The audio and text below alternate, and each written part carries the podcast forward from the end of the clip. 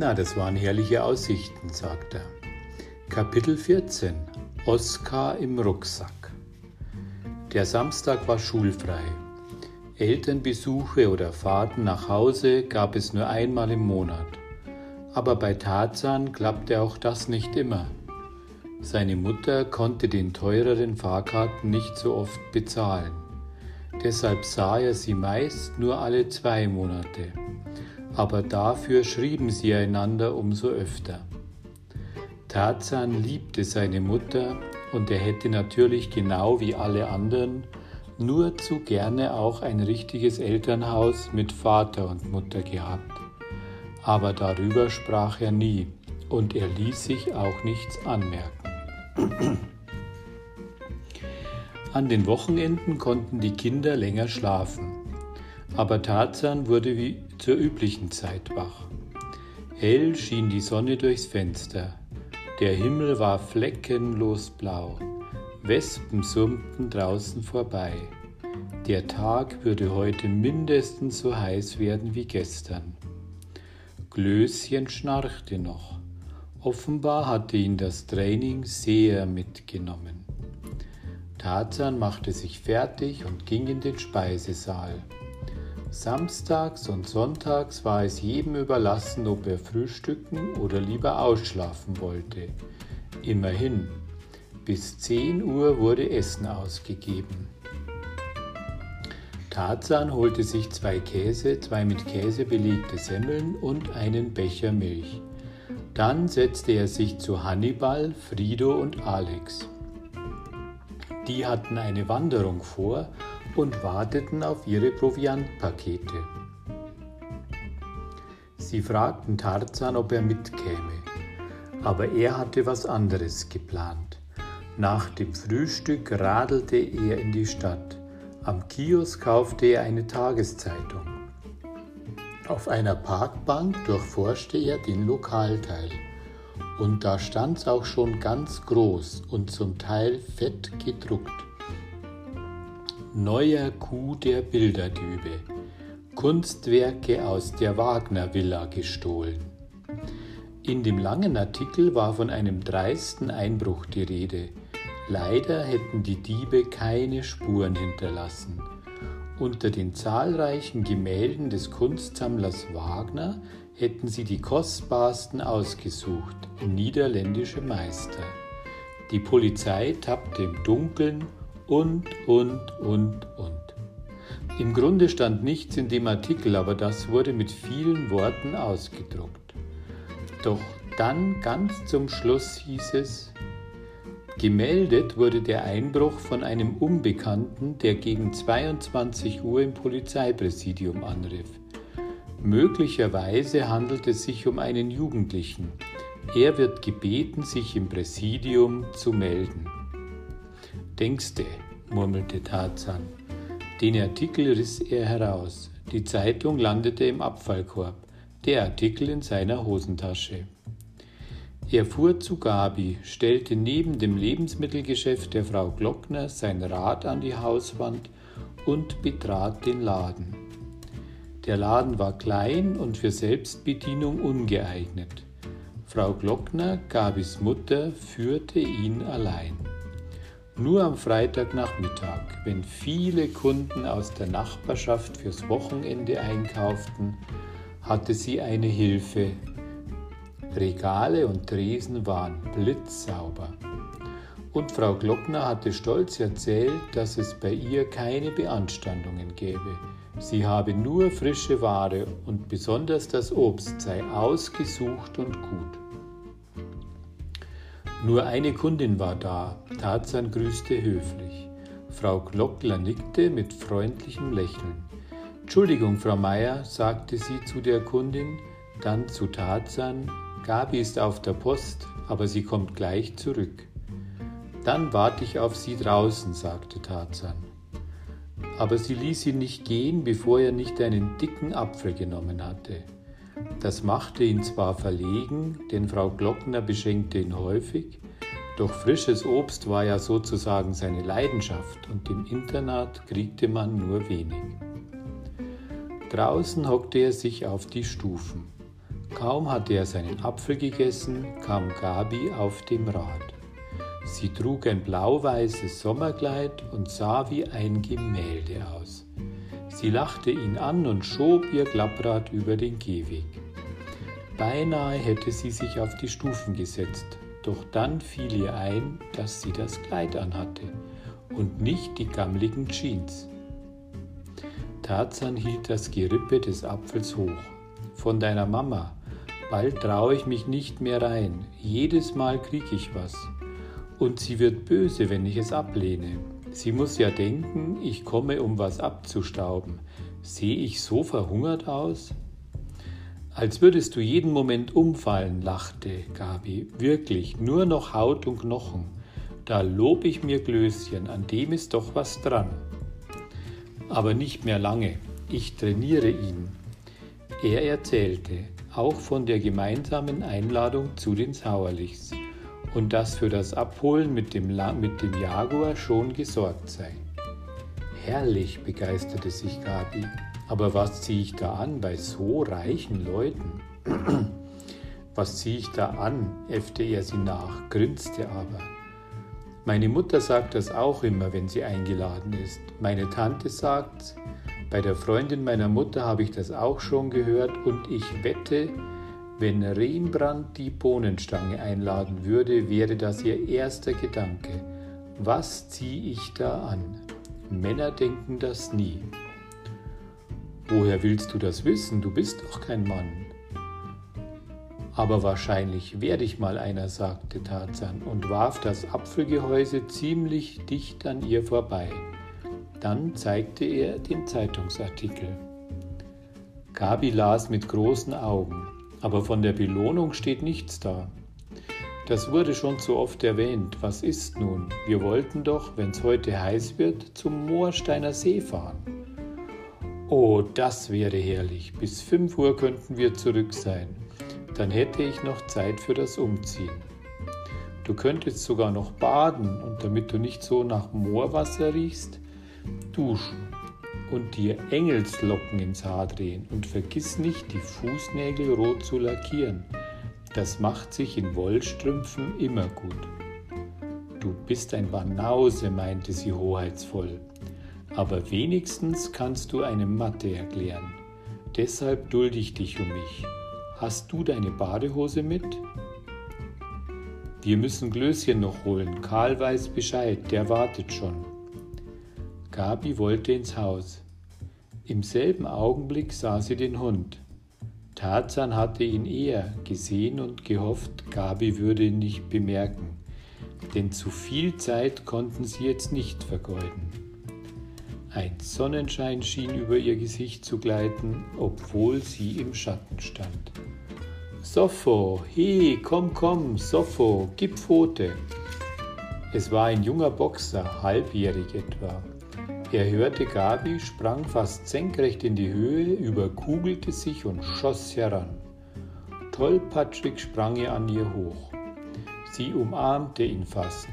Was mit dem Kleid geschah, war ihr jetzt egal aber zum Glück hatte Sappho leidlich saubere Pfoten. Minutenlang ging die Balgerei. Für einen Bernhardiner ist er sehr hochbeinig, sagte Tarzan, nur um sie zu foppen. Für einen was? Spinnst du? Ach so, es ist ja eine Docke, ja? Nein, ein Rehpinscher. Allmählich beruhigte sich Sappho, aber seine großen Kulleraugen ließen keinen Blick von Gabi. Er gehört Dr. Wiedemann, sagt sie, hat ein gutes Plätzchen, wird aber verzogen. Ich bringe ihm Manieren bei, nicht wahr, Sappho? Mach Platz. Sappho machte Platz und legte den Kopf schief. Gib Pfote. Gib Pfote, sagte Pfote, meinte Tarzan. Sag ihm doch wenigstens, ob du die rechte oder die linke willst. Wenn er dir versehentlich beide gibt, fällt er aufs Maul. Du hast keine Ahnung von Hundedressur, sagte Gabi, die ja auch Pfote genannt wurde. Sappho, komm, gib die linke Pfote, na los. Sappho zögerte und legte den Kopf noch schief, schiefer. Dann gab er die rechte Pfote. Tarzan lachte. Bring ihm nur nicht das Radfahren bei, er würde immer falsch abbiegen. Vielleicht ist er ja der geborene Rechtshänder. Komm, Sappho, gib die rechte Pfote. Aber Sappho hatte keine Lust mehr, er wollte was anderes. Mit einem Plumps ließ er sich auf den Rücken fallen, streckte alle Viere in die Luft und erwartete, dass sein Bauch gekrault wurde. Was ja bekanntlich alle Hunde gerne haben, aber besonders die jungen Hunde. Wenn du rechte Pfote sagst, brustete Tarzan los, kriegst du alle Viere. Ihr habt Verständigungsschwierigkeiten. Er lernt es schon noch. Bevor er ein Jahr alt ist, gibt er sämtliche Pfoten. Einzeln, meine ich. Er wird der einzige Hund in der Stadt sein, der auch die Hinterpfoten gibt. Sie gingen in den Laden, kam mit einer Scheibe Wurst zurück und fütterte Sappho. Eigentlich wollten wir zum Moorsteiner See fahren, meinte Tarzan mit Engelsgeduld. Wie? Ach so, hm, richtig, gut, ich beeile mich. Sie, brachte tatsächlich nur, sie brauchte tatsächlich nur fünf Minuten, um ihr Zeug zusammenzupacken. Einen Badeanzug zum Schwimmen, einen zum Sonnen, die Kappe für ihr langes Haar, das Laken zum Drauflegen, Sandalen und ein Handtuch zum Abtrocknen. Außerdem nahm sie Butterbrote, Birnen und eine Flasche Limonade mit. Alles war in einem Rucksack verstaut. Sie wollte ihn auf den Gepäckträger klemmen, aber Tarzan lud ihn sich ritterlich auf den Rücken. Gabi war jetzt in Shorts und Bluse und hatte Tennisschuhe an den nackten Füßen. Sie holten Karl ab. Er trug einen breitrandigen Strohhut, den er aus Spanien mitgebracht hatte. Von weitem sah er damit recht abenteuerlich aus. Aus der Nähe eher komisch, sein Windhundgesicht mit der Nickelbrille verdarb den Eindruck. Zur Penne kürzen wir ab, meinte Tarzan. Wir fahren durch das Viertel hinterm Schlachthof. Vielleicht sehen wir Otto Machold als Sonntagsmaler mit einer Staffelei. Heute ist aber erst Samstag, sagte Karl. Da malen Sonntagsmaler nie, wenn ich mich richtig erinnere. Außerdem wird er sicherlich entmutigt, wenn er die Kunstwerke ansieht, die er im Keller versteckt hat. So gut wie die niederländischen Meister kann er nie malen. Es war erst 10 Uhr vormittags, aber die Sonne glühte am Himmel. Als sie durch die Straße radelten, in der Otto Machold wohnte, wehte von irgendwoher ekliger Geruch. Gabi rümpfte die Nase. Karl redete, als hätte er Schnupfen. Tarzan wusste, dass der Gestank vom Schlachthof kam. Sie fuhren an Macholds Adresse vorbei. Aus den Augenwinkeln schielte Tarzan hinüber. Für einen Moment, so schien es ihm, wurde hinter einem Fenster im zweiten Stock die Gardine bewegt. Aber das konnte auch seine Einbildung sein. Nein, sagte Gabi plötzlich, als sie schon auf der Bahnhofstraße waren. Das krieg ich nicht fertig.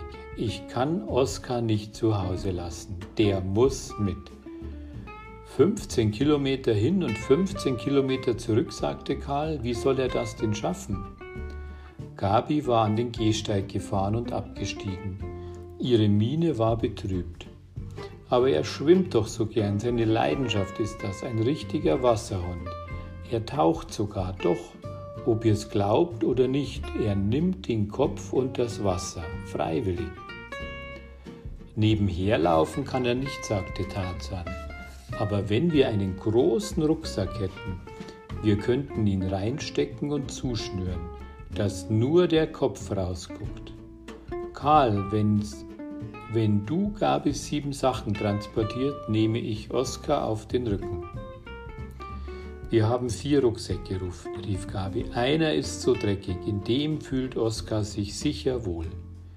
Sie fuhren also zurück zu den Glockners. Oskar zappelte anfangs, als er im Rucksack eingepackt wurde, aber dann war er fügsam und drehte sich ein paar Mal, damit es bequemer für ihn wurde. Tarzan huckte ihn auf. Oskar leckte ihm übers Genick. Das kann ja lustig werden, meinte Tarzan.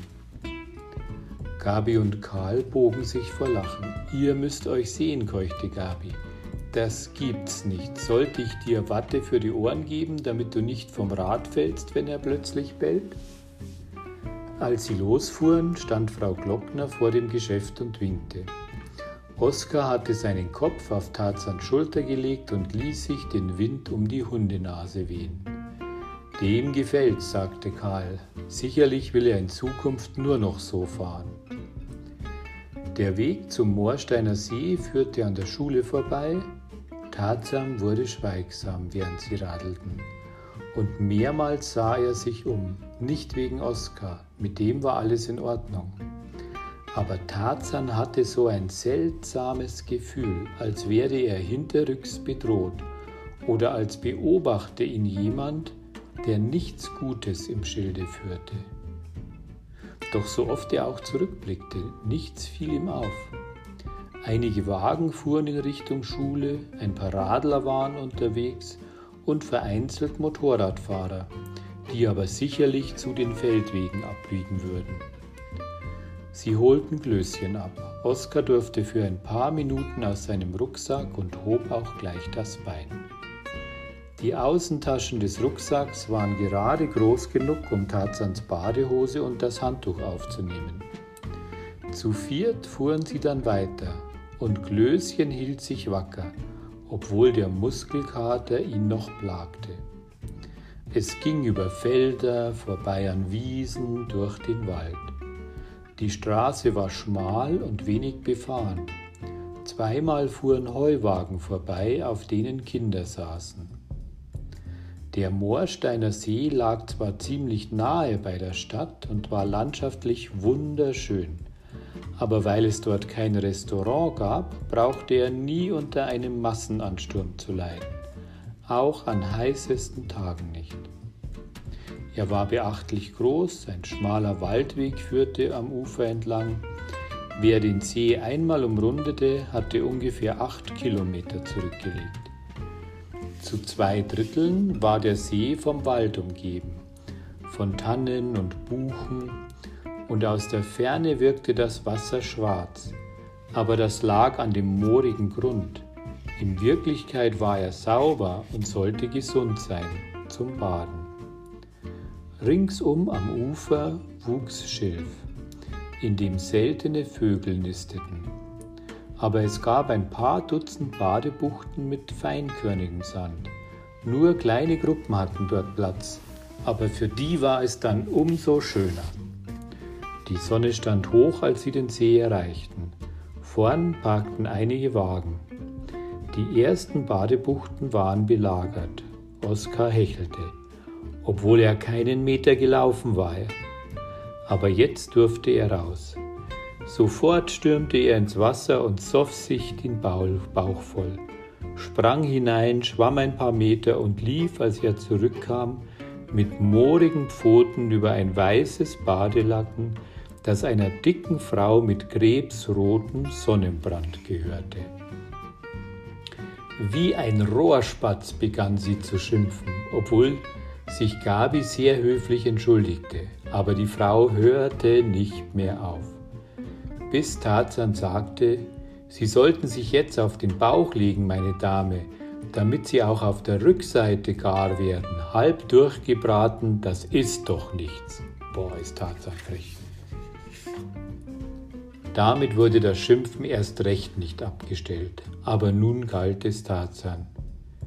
Wir gehen nach hinten, meinte Karl, da sind wir für uns allein.